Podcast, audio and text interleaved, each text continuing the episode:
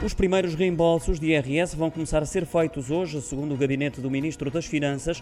Em nota enviada à imprensa, confirma que a Autoridade Tributária Aduaneira já processou os primeiros reembolsos cinco dias úteis após o início do período de submissão das declarações de IRS referentes aos rendimentos do ano passado. Relembro que o período de entrega desta declaração estende-se até 30 de junho, independentemente da categoria de rendimentos, e até agora tem decorrido de forma normal, sem constrangimentos.